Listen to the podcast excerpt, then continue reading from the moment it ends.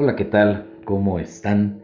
Les saludo desde la Academia de Filosofía y Humanidades Tlanemactilistli, su amigo y servidor Sergio Telles Ramírez, y pues ya iniciando en este primer capítulo de nuestro programa Filosofando Ando.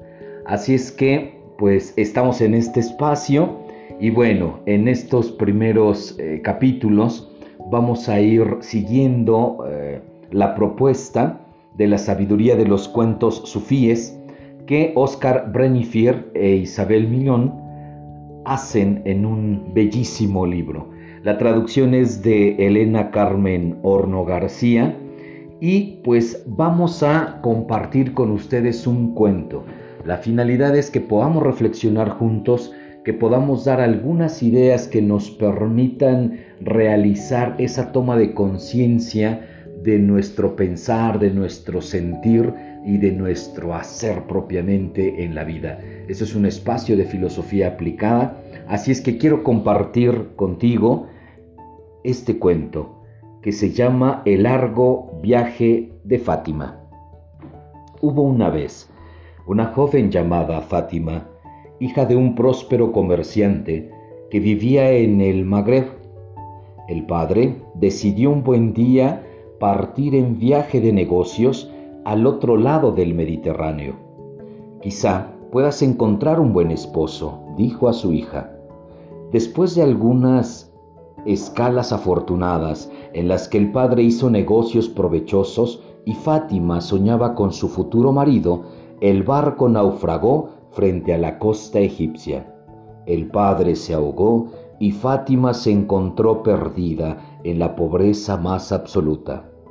Afortunadamente, fue recogida por una familia de hilanderos y tejedores muy pobres que la acogieron y le enseñaron los rudimentos de su oficio. Al cabo de un cierto tiempo, Fátima logró reconciliarse con su desgracia. Un día en el que paseaba por la ribera, unos traficantes de esclavos la raptaron y la llevaron a Estambul. La trataban con dureza y la pobre Fátima se lamentaba amargamente de su suerte. Era muy desgraciada. Cuando la exhibieron en el mercado, un fabricante de mástiles que buscaba obreros, al verla tan triste, tuvo piedad de ella. La compró para ofrecerle una vida más amable como sirvienta de su esposa. Pero cuando llegaron a su casa, el hombre recibió la noticia de que estaba arruinado, porque su único navío, así como todo su cargamento, habían sido robados por piratas. No teniendo ya los medios para emplear obreros, se puso a construir mástiles él mismo, con la ayuda de su mujer y de Fátima, lo que constituía una ardua tarea.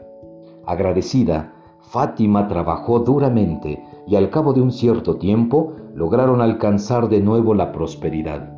El patrón acabó por liberarla, hizo de ella su asociada y ella recuperó una cierta felicidad.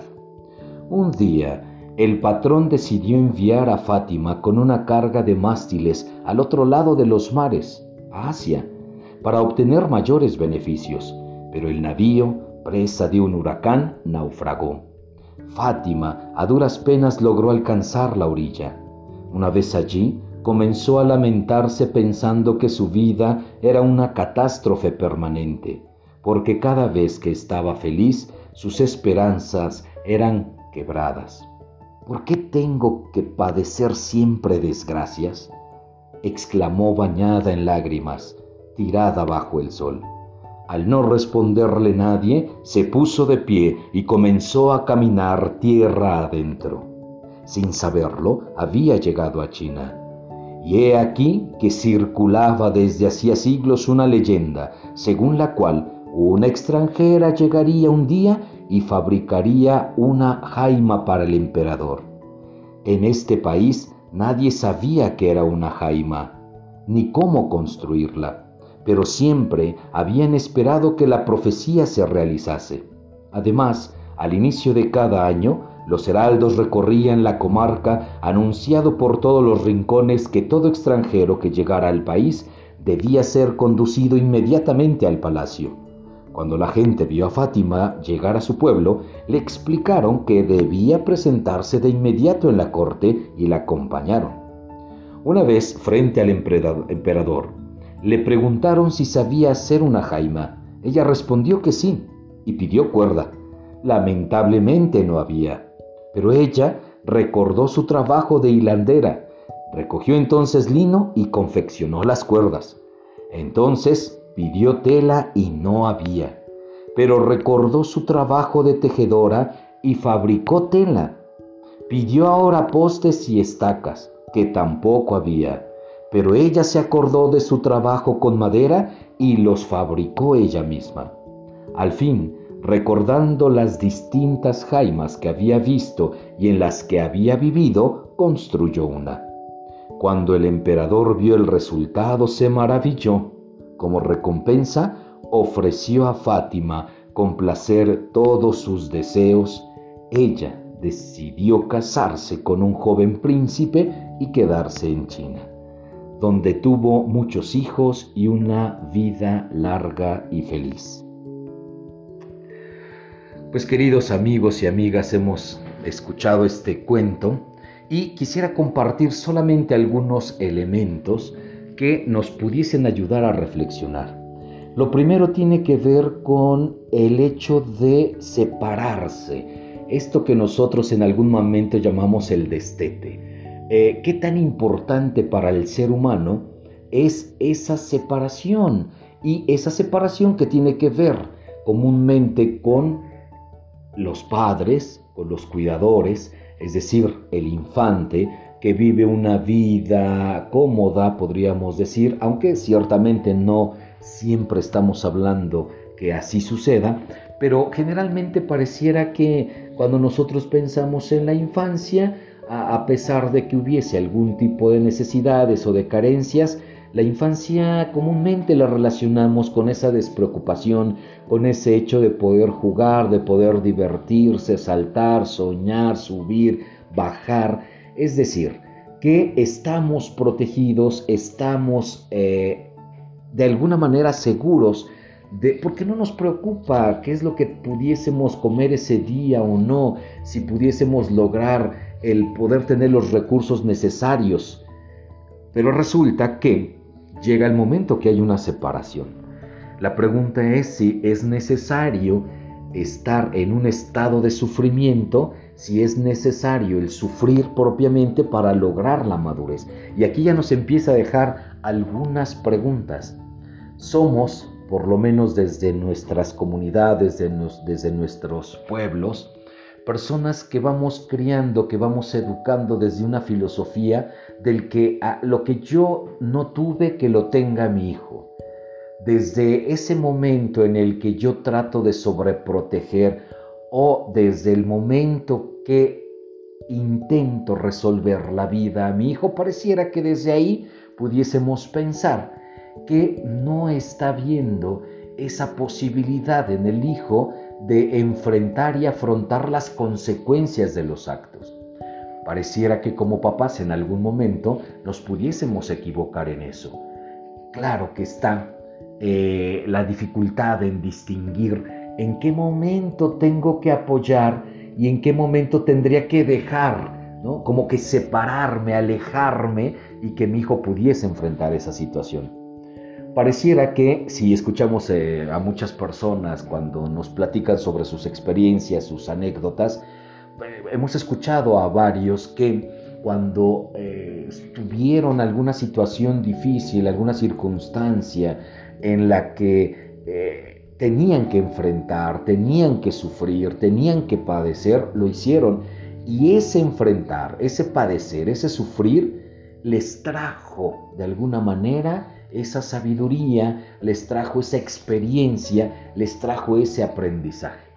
Desde esa perspectiva pareciera que entonces el sufrir, ante las situaciones de separación y lo que yo tengo que resolver como, como yo, como lo que soy, como el ser humano, como si no estuviese nadie, sino este yo que tiene que enfrentar, este yo que tiene que lidiar con la realidad, que a veces las circunstancias no son tan agradables o no son tan favorables, pareciera que eh, en, en, este proceso está el aprendizaje, está la madurez, ¿no?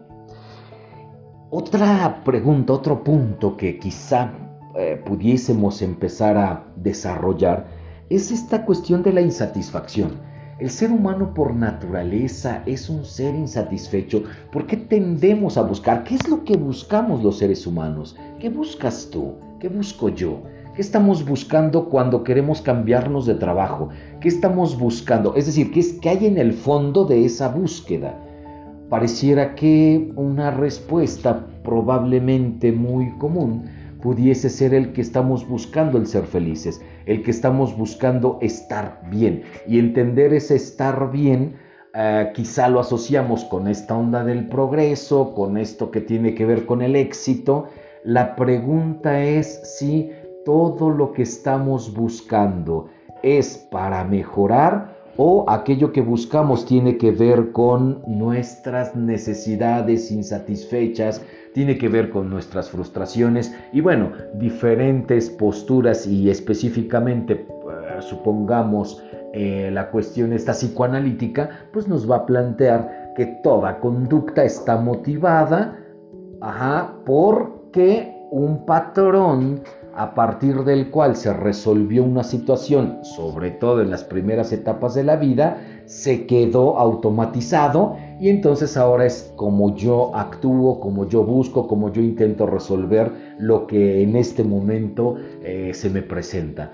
Pero más allá de esa explicación, la pregunta sería, si nosotros estamos buscando los seres humanos algún propósito, algún significado, estamos buscando algo que está más allá, en el sentido de que en la realidad que me muevo, en la realidad que vivo, eh, no encuentro la plena satisfacción. ¿Qué es lo que sucede? A veces nos podemos llegar a perder o naufragar eh, en esa búsqueda de, lo mejor, en aquello que estamos tratando de conseguir, eh, pero por otro lado parece que el, que el que no se arriesga, pues parece que no gana, ¿verdad? Entonces, la, pregunta es para también otra, eh, ¿hacia qué dirección tendría que tomar mi vida? ¿Hacia dónde me tengo que dirigir? Creo que muchas veces entramos en estas crisis existenciales, ¿no? Que, traen padecimientos incluso a nivel psicológico y que cuando no se atienden tienen que ver con situaciones médicas. Cuando, nos, cuando sentimos que equivocamos el rumbo, cuando de alguna manera al vernos al espejo no nos reconocemos. He escuchado de muchas personas que pasan los 60, 65 años y precisamente estoy traigo al recuerdo a una, una de ellas eh, un varón de 65 años aproximadamente, en el día de su cumpleaños, el, que los invitados eh, ya están ahí esperándolo, le, causó de alguna manera cierta incomodidad y molestia porque al verse al espejo mientras estaba en el baño, se pregunta si ese hombre que está viendo, si ese cuerpo que está eh, frente a él, ahí que lo puede visualizar en su reflejo, es él. Y la pregunta por la cual eh, nace la necesidad de buscar orientación es en qué momento me perdí, qué fue lo que sucedió, cuándo perdí el rumbo. Su respuesta ante esta, eh, esta pregunta, obviamente después de, de haberla procesado probablemente durante algunos días, fue que en su juventud, en su juventud, él perdió el rumbo, decía. En esa juventud, cuando tomé decisiones de manera inconsciente, en esa juventud, cuando me faltó ser más claro de lo que yo estaba buscando, me equivoqué. Quizá aquí también podríamos preguntarnos si efectivamente el tipo de vida que llevamos o las circunstancias que actualmente tenemos que resolver hacen que nos preguntemos y al preguntarnos sobre ese sentido, al preguntarnos sobre las cosas que hice bien o que no hice bien están dando como resultado lo que hoy estoy viviendo. O será que tuve que decidir o que decidí como decidía, pero que hoy la interpretación que hago pues no es la que me favorece. Es decir, fueron las decisiones o las llamadas malas decisiones de mi pasado que tomé y que las circunstancias que hoy estoy viviendo están directamente relacionadas con ellas o esas decisiones las tomé porque las tenía que tomar y que hubiese sido cual hubiese sido la decisión, después de todo la interpretación que hoy doy es lo que realmente se puede cuestionar. En otras palabras, el problema no está en las decisiones, sino está en las interpretaciones que hoy hago de esas decisiones. Bueno, es, ahí eh, tratar de, intentar eh, reflexionar precisamente sobre esto. ¿no? Ahora, vemos en el cuento, vemos en el cuento que a esta de Fátima, pues después de todo viene una desgracia, pero bueno, se solventa con algo está trabajando, este es un tema importante, el trabajo, se pone a trabajar, aprende, viene otra situación de, ventaja, de, podríamos decir, de buenos tiempos, y otra vez los malos tiempos, otra vez viéndose eh, desesperada, otra vez sola, otra vez de alguna manera eh, tirada en el suelo, y, bueno, alguien diría aquí, pues es un proceso de victimización, ¿no? Eh, la, cuestión es esta, que cuando ella llega aquí a China, hace que la profecía se cumpla. Y se cumple porque ella pudo aprender de los oficios, pudo construir esta casa, eh, ajá, esta casa porque ya había estado presente en la construcción de muchas y además ella era capaz de con sus propias manos elaborar los materiales necesarios para esa construcción. Y probablemente acá, queridísimo amigo y amiga, entra precisamente el tema del trabajo. ¿Qué tan importante es el trabajo? Tenemos que trabajar, tenemos que aprender en el trabajo, tenemos que trabajar en lo que nos gusta o tenemos que encontrarle gusto al trabajo que realizamos. ¿Qué estamos buscando? ¿Un trabajo que nos agrade o necesitamos empeñarnos y disciplinarnos más en lo que ahorita estamos trabajando porque no sabemos si en el futuro estos aprendizajes me puedan ayudar a encontrar esa plenitud, esa realización, a que se pueda cumplir esa profecía del lugar a donde yo vaya. ¿no? Son preguntas que nos pueden llevar a la, a la reflexión y sobre todo pensar que a lo largo del cuento, como en la vida, como en la existencia, hay diferentes momentos. Ah, podemos tener momentos de satisfacción pero pareciera que esos momentos de satisfacción no, nos tenemos que estar como que pensando que habrá alguna angustia cuando estos momentos se terminen y que cuando estemos en esos momentos de angustia o desesperación también habrá la reconciliación.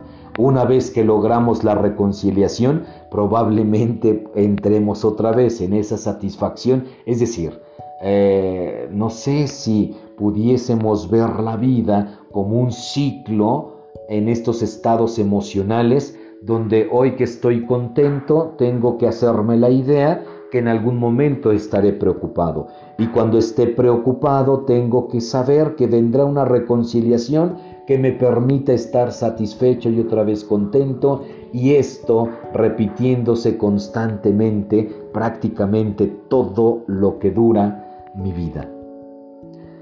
Fíjense que a cómo va avanzando la narración, este, este mismo ciclo que, se va produciendo eh, de, cada momento terrible que, genera esa, eh, pues ese sufrimiento por esa fatalidad, Fátima va recuperando el control.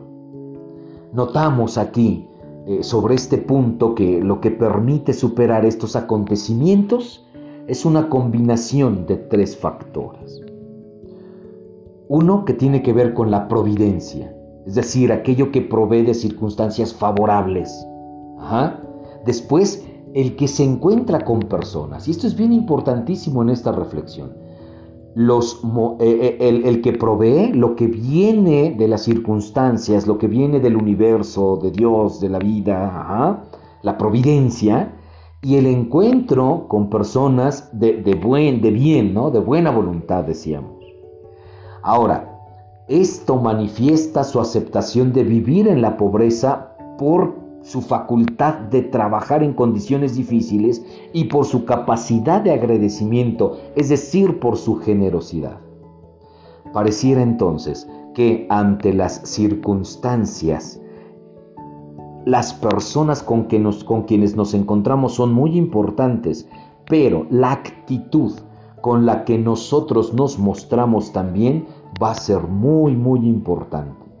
Al principio, tanto para bien como para mal, los acontecimientos son producidos por una combinación de elementos fortuitos, por ejemplo, eh, las fuerzas de la naturaleza y elementos humanos externos eh, se refiere a las personas que actúan de un modo moral o inmoral. Respecto a esto, ¿qué es lo que hace Fátima?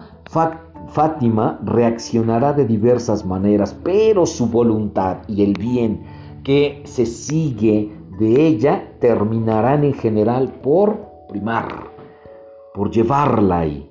La idea es mostrarnos que la, la perseverancia, la paciencia, la fuerza de carácter, terminan siempre por triunfar. Pues queridísimos amigos y amigas, estas son algunas de las ideas reflexivas de este primer capítulo que precisamente estamos en, prueba, estamos tratando de ver cómo el teje y maneje de pues ahora de estas de estos medios. Así es que pues vamos a dejar esta prueba ahí.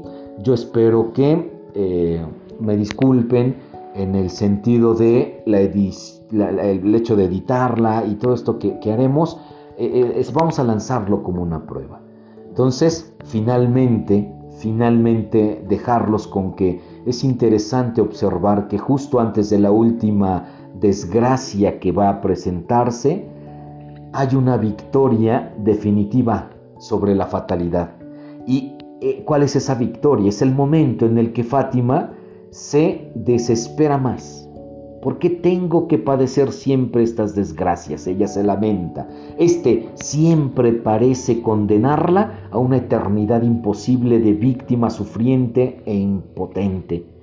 Pero, nos dice Brenifier, es precisamente en el borde de este abismo donde se encuentra su última salvación. Y su estatus de extranjera que hace de ella una excluida, hace de ella también una elegida. Aquella que podrá lograr lo que ningún otro sabe hacer.